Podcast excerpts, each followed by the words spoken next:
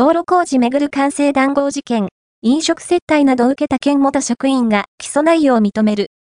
兵庫県が発注した道路工事をめぐる完成談合事件で、収賄などの罪に問われている県の元職員の男の裁判が始まり、男は起訴内容を認めました。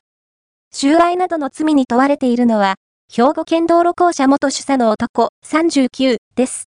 起訴状などによりますと、男は2023年9月までのおよそ1年半、県が発注した万端連絡道路の工事で、入札の便宜を図る見返りに、業者側の男3人から57回、およそ85万円分の飲食接待などを受けたとされています。